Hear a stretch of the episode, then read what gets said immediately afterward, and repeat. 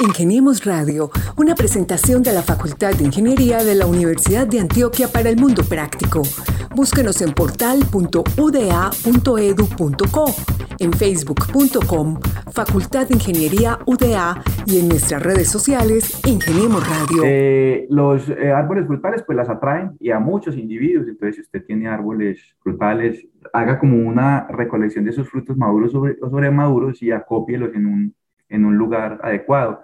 Si ya tiene la presencia de ellas en la, en la casa, no llame a la autoridad ambiental, nos llame a nosotros, a la Fundación Sarigüeya, decir que si las recogemos, porque no se puede.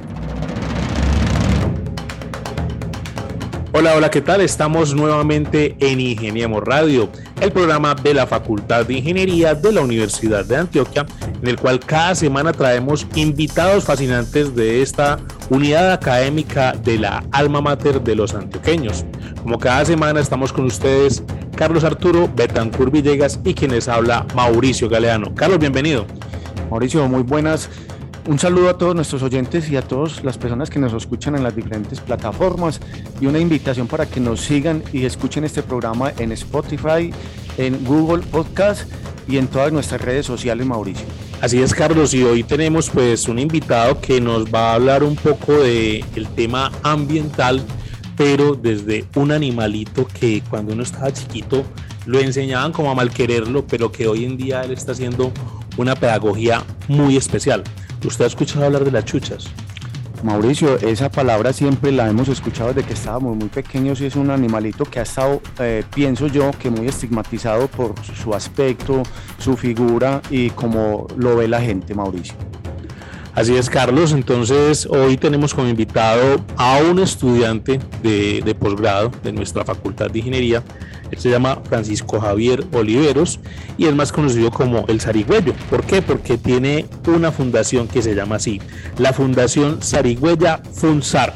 Y enseguida contamos qué es eso. Según el área metropolitana y expertos de la Universidad CES, la zarigüeya es el animal silvestre más maltratado del Valle de Aburrá cada día ingresan entre 6 y 7 animales con atropellamientos, golpes y mordeduras de perros.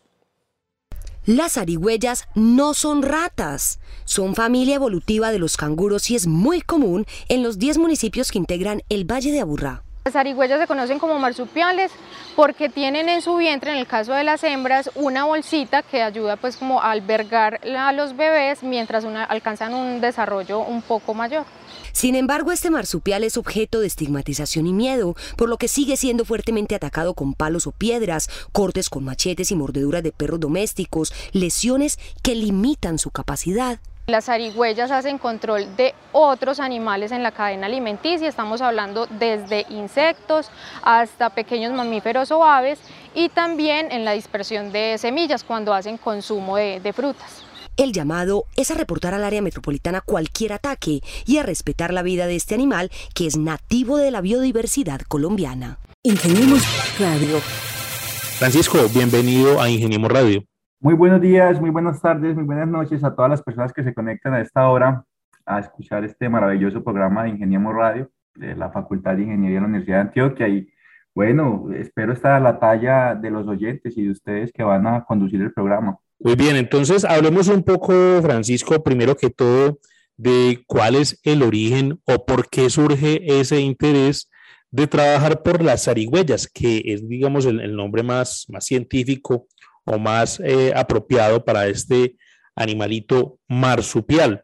Eh, y tú tienes la Fundación Sarigüeya. Cuéntanos un poco de ese origen de ese trabajo y ese, esa vocación que tienes, por decirlo así. Bueno, yo creo que realmente em, ese ejercicio de educación ambiental surge por allá pues en, en los inicios de los años 2000, cuando trabajaba pues en una corporación autónoma regional con el tema de fauna silvestre, ¿cierto? Yo creo que la fauna silvestre, digamos que es muy carismática, no está alejada, digamos que de, nuestras, eh, de nuestros sentimientos. Hay animalitos verdaderamente carismáticos, sin embargo hay otros que no lo son tanto, ¿cierto? El caso de los murciélagos, de los gallinazos, de las serpientes incluso, que generan una versión muy fuerte.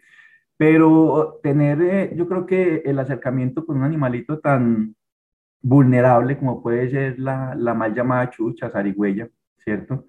pues le hace cambiar a uno un poquitico como el concepto de, de, bueno, ese, digamos que patrón que uno tiene de belleza, pues es realmente sesgado, porque se encuentra uno con unos individuos pues que, que le llaman muchísimo la atención, sin embargo hay otros que necesitan más de uno por esa, por esa vulnerabilidad que puede presentar en el, en el medio.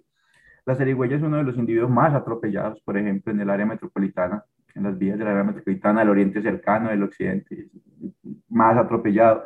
Yo creo que es una de, de las especies de la fauna silvestre que más registra mmm, violencia. Y cuando hablo de, de violencia, entonces es mmm, apedreadas, apaleadas, ¿cierto?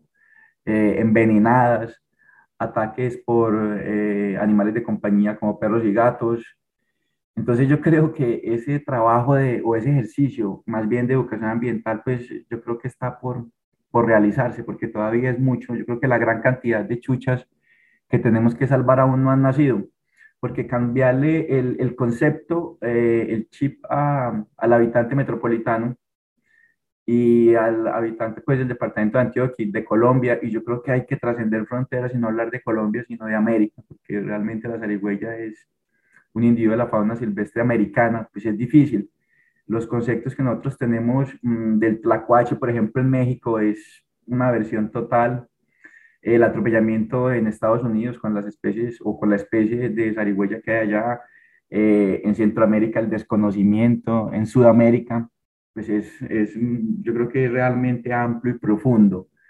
Entonces, yo creo que este ejercicio de educación ambiental surgió desde la necesidad de querer hacer algo por, por un animalito realmente muy vulnerable, muy desconocido y sobre todo muy odiado en el territorio.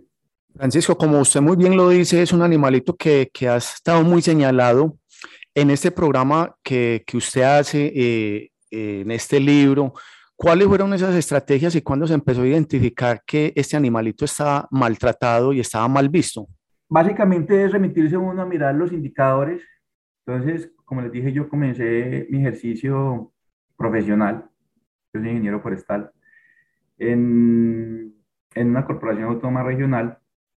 De hecho, siempre he, he hecho el oficio de, del, ejercicio de la autoridad ambiental. Ahora, pues, desde otra autoridad ambiental y los indicadores nos arrojaban que el animalito que más entraba, por ejemplo, al CAP, al Centro de Atención y Valoración de Fauna Silvestre, donde llegan todos los animalitos de la, de la fauna silvestre, entiéndase fauna silvestre, los animalitos que están en el bosque, ¿cierto? O que actúan, interactúan con nosotros, entonces arigüeyas, zorros, comadrejas, lechuzas, currucutus. Entonces, el que más entraba, incluso un indicador bien, bien interesante, por encima del 70% es la zarigüeya, ¿cierto? Entonces, eh, el registro de atropellamientos, el registro de cachorros huérfanos, el registro de ataques, pues ya es un indicador que le dice a uno algo está pasando, ¿cierto? Entonces de ahí surge como primero la necesidad de trabajar con este individuo específicamente y como de documentar los ejercicios de educación ambiental a través de las publicaciones. Al día de hoy nosotros Fundación Sarigüeya y los aliados, que son las corporaciones autónomas regionales, como el área metropolitana, como Cornare, como la Secretaría de Ambiente de Medellín, Secretaría de, de, de, Envigado, mm, y la empresa privada, hemos publicado cinco, cinco documentos.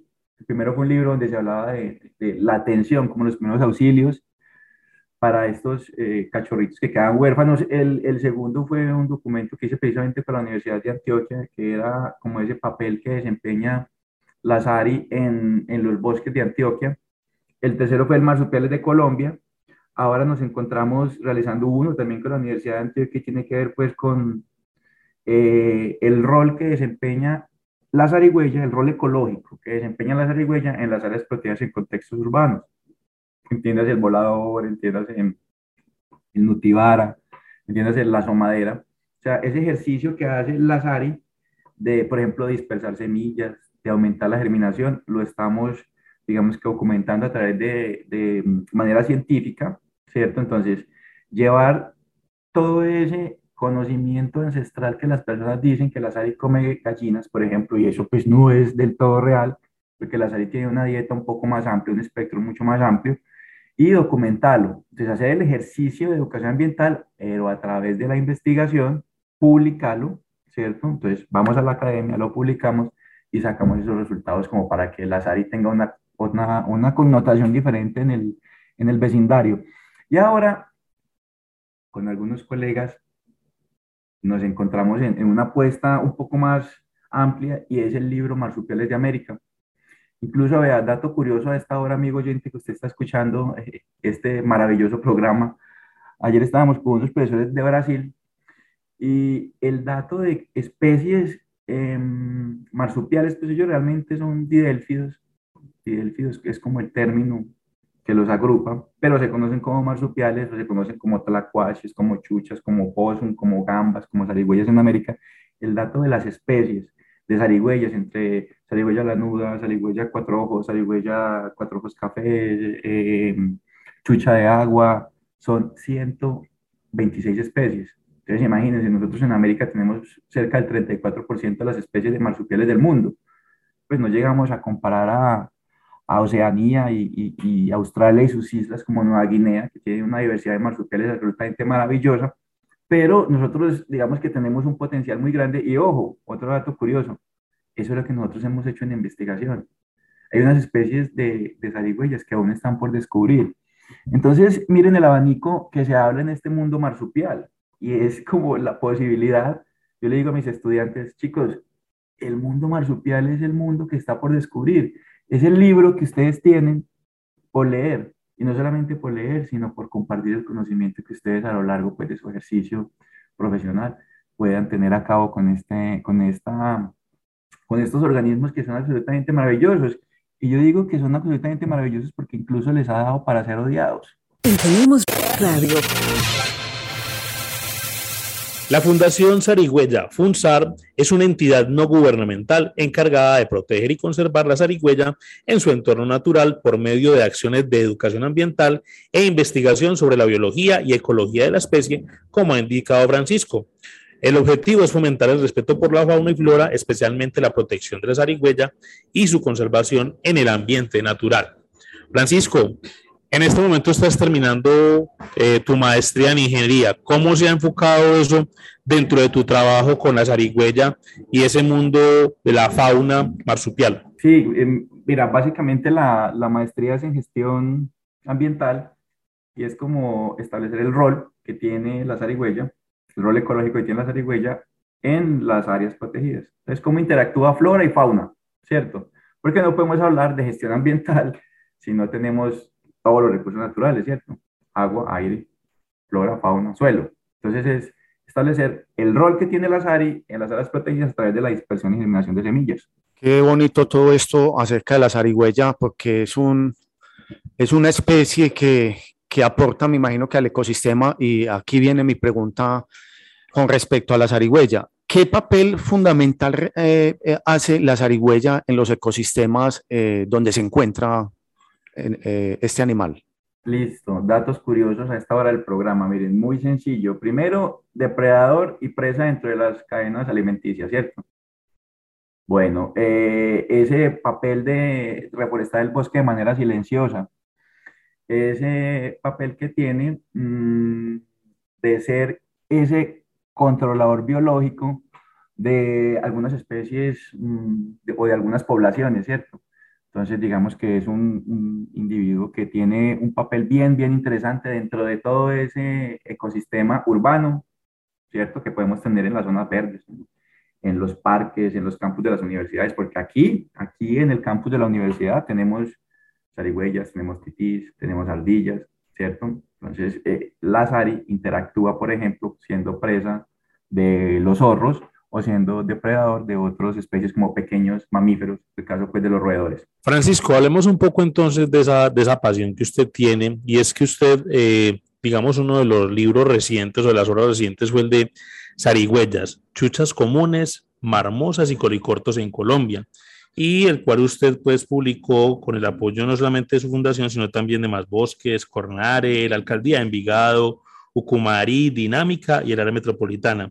¿Qué puede encontrar allí eh, el amante de la zarigüeya, porque uno ya mira, por ejemplo, en las redes que hay gente que tiene pues cierta fascinación con este animalito y aparte de eso, pues ya la gente está entendiendo un poco más de lo que usted decía, ese mensaje que usted quiere transmitir y es que hay que proteger a la zarigüeya por, por esas eh, características que usted mencionaba. Cuéntanos un poco de qué se trata ese libro y dónde la gente también lo puede conseguir. Bueno, eh, fácil. Usted coge, puede hacer el ejercicio en este momento, se va a Google, le dice libro de la zarigüeya. El archivo está alojado en la página del área metropolitana, lo puede descargar en inglés si quiere hacer ejercicio de su buen inglés o lo puede descargar en español, ¿cierto? ¿Qué puede encontrar ahí? Unos capítulos donde te habla pues de la ecología, de la biología de la especie, te puede eh, llevar por el mundo marsupial, por ese loco y desconocido mundo marsupial de algunas especies que tenemos aquí en Colombia porque no están todas, ¿cierto? puedes encontrar algunos eh, mm, tips para primeros auxilios cuando encuentres un animalito pues en estado de indefensión. Puedes encontrar una parte muy interesante eh, que tiene que ver con la visión antropocéntrica sobre la zarigüeya, cómo la ve el habitante pues aquí de Colombia.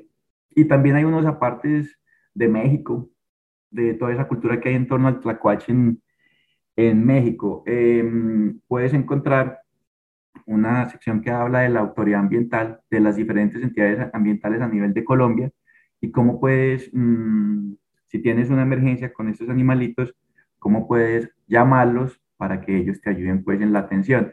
Yo creo que es un libro que no solamente habla de la zarigüeya desde la parte de la biología, la ecología y la taxonomía, sino que tienes otros recursos bien importantes eh, y que tienen que ver con la visión, tienen que ver con la atención. Entonces vas a encontrar un libro muy integral donde puedes aprender y por qué no, yo creo que enamorarte de este mundo marsupial. Tenemos radio. Este marsupial, como lo dice Francisco, inclusive Mauricio, acá en Ciudad Universitaria y para todos nuestros oyentes, se ha vuelto muy común también ver estos animales eh, desplazarse por todas las zonas verdes de, la, universidad. Eh, Francisco, ¿Cuántas especies pueden haber en Colombia y, en, específicamente en Antioquia de, de, estos marsupiales? Bueno, cuando uno habla de especie, habla de, de diferentes arigüeyas. Por ejemplo, en las aves dice gallinazo, dice sirirí, dice azulejo, ¿cierto? Entonces, en las, en las arigüeyas uno puede encontrar eh, la zarigüeya lanuda, la zarigüeya cuatro ojos café, la zarigüeya cuatro ojos gris, la zarigüeya cola de pincel, la zarigüeya eh, orejiblanca, la zarigüeya orejinegra y pues aproximadamente, eh, el profesor Sergio Solari del Instituto de Biología eh, sacó una publicación sobre cuántas especies teníamos y eran 38 eh, especies, pero con la nueva actualización, incluso tenemos un estudio muy reciente de Voss, Robert Voss, yo creo que podemos hablar de un número cercano a 50 especies en Colombia y en el área metropolitana podríamos tener cerca de 12. En Antioquia, pues con estudios y eso, yo creo que con los registros que se han realizado podemos tener un poco más de 20 especies, de repente un poco más, eh, porque hubo una reciente clasificación, un profesor de AFIT, Juan Díaz Nieto, eh, presentó dos nuevas especies. Entonces yo creo que eh, este, este, digamos que orden de Dielfidos, hay mucho por, por investigar, por descubrir, pero sobre todo por conservar. Y como les decía, en América, 126 especies. Cuando yo escucho hablar de zarigüeyas, yo me voy como para una película de dibujos animados que es la era de hielo. Y ahí salen dos zarigüeyas muy chistosas, por cierto. Que hay de cierto de que las zarigüeyas se hacen las muertas. Sí, total. Incluso en Estados Unidos le dicen hacerse la zarigüeya. Ese es un coma no inducido, es como un mecanismo de, defensa. Entonces nos reportan una SARI, ¿cierto? Eh, tenemos una SARI, un perrito la atacó, ¿qué podemos hacer? Y resulta que uno eh, va a las indicaciones, y coge, la mira, la evalúa, la, ay no, ya la zarigüeya se fue, ¿cierto? Es como un estado catatónico. No, pues no, no podría decirte si es voluntario o involuntario, porque no, no hay como registros. Eh, una publicación que nos diga, ah, es cierto, es, es algo inducido o no inducido. Y el individuo queda así, se desconecta y tan pronto su depredador, ¿cierto? O en este caso, si, si lo está atacando, como que para, da la vuelta, inmediatamente el animalito sale y se va, ¿cierto? Es un mecanismo de, de, defensa que tienen ellos en cuanto a eh, depredadores o cuando están sufriendo pues como un ataque. Francisco, eh, como para que nuestros oyentes, pues como ponerlos en sintonía acerca del programa que estamos hablando hoy sobre las arigüellas, eh, para que la gente no las maltrate cuando las vea, no las mate o no se asusten porque tienen un aspecto pues poco agradables para, para la vista. Una recomendación, ¿es posible que las arigüellas sean mascotas o no son mascotas para dejar claro esto? Excelente pregunta, ¿no? Las arigüellas son fauna silvestre, pertenecen a la fauna silvestre americana, a la fauna silvestre colombiana, a la fauna silvestre metropolitana. Son individuos que se encuentran en los bosques haciendo lo que tienen que hacer, ¿cierto? Que ya hablábamos de cuál es el papel que desempeñaban ellos dentro de las coberturas vegetales que hay aquí a nivel urbano. Eh, y precisamente ese concepto de, de, belleza no es que ahora, pues porque eh, sabemos que es un individuo pues, con muchas bondades, pues pasemos de odiarlo a, a, a quererlo y tenerlo como animal de compañía. Recordemos que estos individuos eh, son marsupiales, son parientes de los carismáticos koalas, wombats, wallabies, pero no por esto lo vamos a tener de, de mascota. Realmente esto es un, un, delito que consagra el Código Penal en cuanto al, a los recursos naturales y a los delitos que pueden haber en contra de los recursos naturales y el buen estado de, de ellos. La persona pues que tenga, comercialicen eh, fauna silvestre, pues será requerida por las autoridades y se, iniciará un proceso pues dentro del marco jurídico establecido.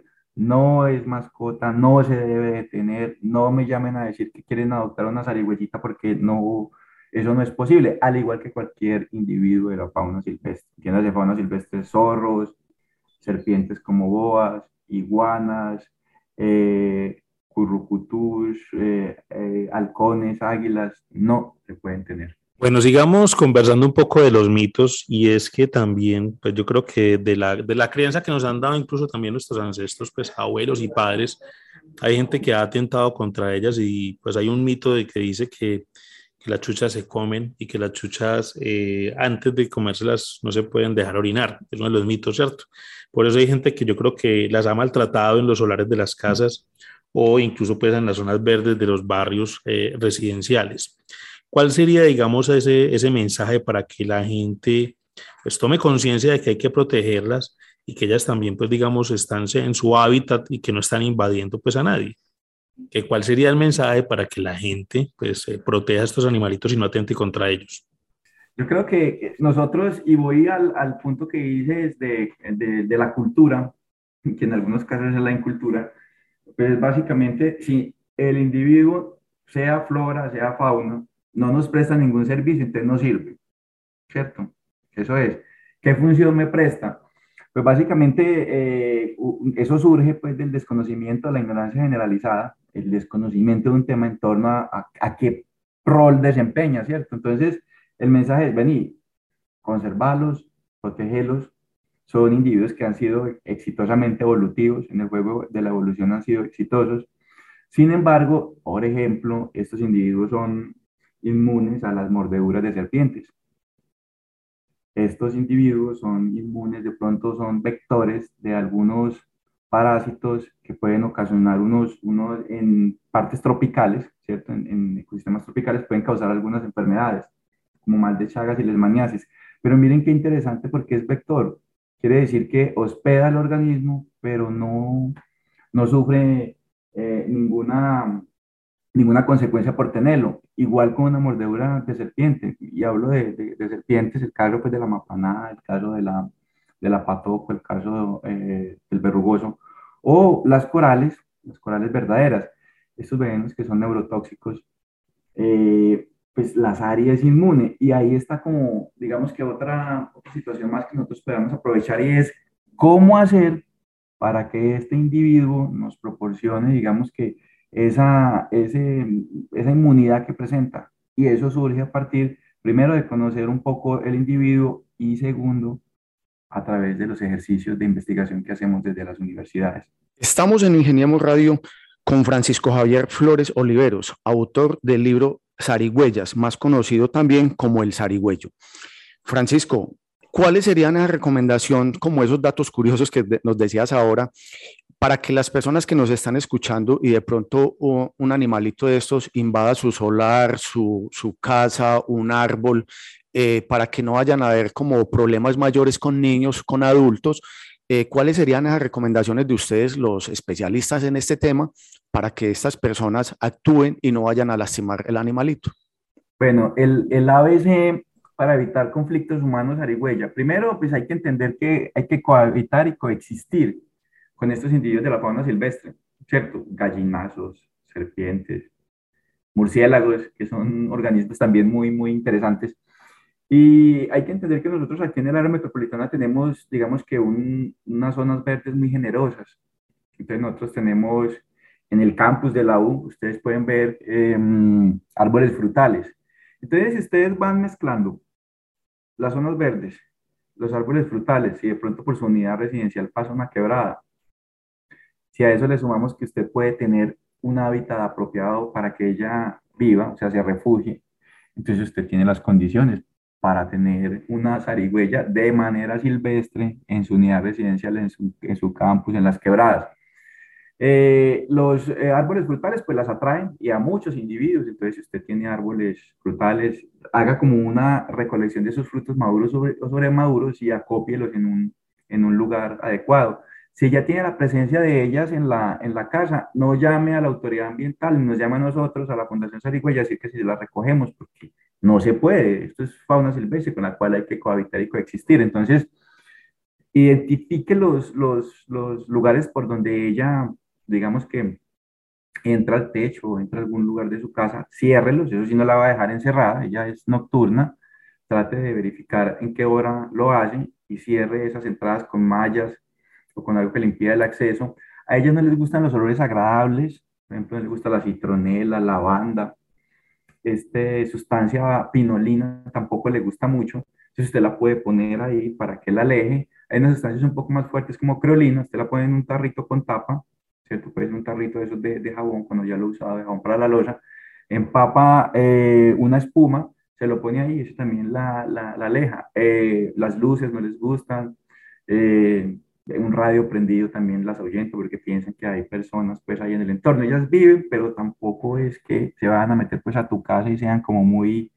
como vecinos invasores, ahora que hablaba Mauricio de la era del, de hielo, ¿cierto? que venían a sacar la comida de la, de la nevera. Básicamente es eso, cohabitar y coexistir de una manera respetuosa.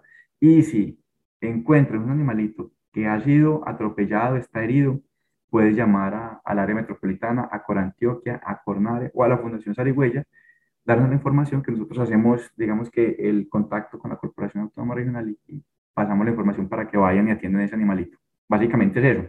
Francisco Javier Flores Oliveros es padre de cinco hermosos hijos, perrunos y gatunos, llamados los Titos, Aldo, Canela, Lupita, Mango y Luna, conocido con el alias del zarigüeyo. Eh, no tolera la mala ortografía y tampoco eh, tolera el maltrato animal. Es protector de la fauna silvestre y de la fauna en general. Eh, y también se caracteriza pues porque es una persona que orienta temas del área ambiental y social. Es profesional del área ambiental, ejerce como consultor en temas ambientales, forestales y de fauna silvestre para entidades del orden nacional en Colombia. Francisco, con base en este perfil, pues eh, para ir cerrando, usted tiene un proyecto muy bonito y es empezar a mostrar la zarigüeya en diferentes espacios a partir de una exposición, pues de, de unas eh, maquetas, por decirlo así, que van a empezar a mostrar y también, como lo decía ahora y lo reseñaba, pues un libro con las especies de Latinoamérica. ¿En qué va ese proyecto? ¿Quiénes participan y, y qué se espera de él? Eh, bueno, es un ejercicio de educación ambiental. Este es una exposición con modelos a escala. Ahora hablábamos de las 50 especies que puede tener Colombia, ¿cierto?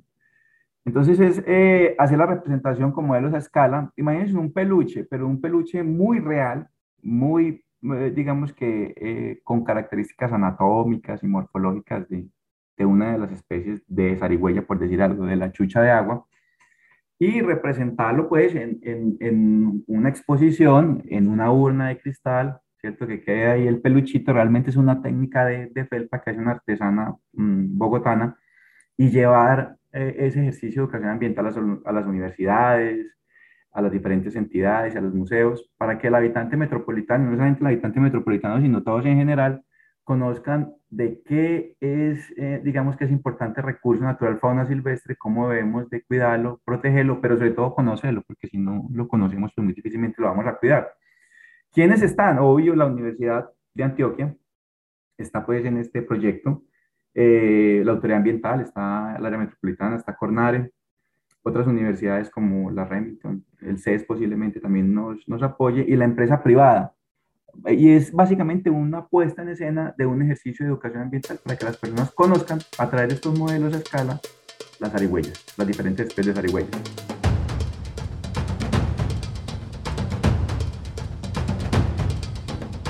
Un proyecto muy, muy bonito y muy especial lo que hace el zarigüeyo, como es conocido Francisco.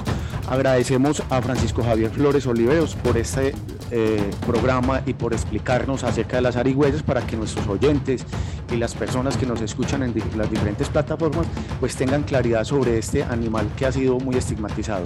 Una invitación muy especial para que nos sigan en todas nuestras redes y agradecerle a Francisco por esta explicación y este tema tan, tan ameno. Muy amable Francisco.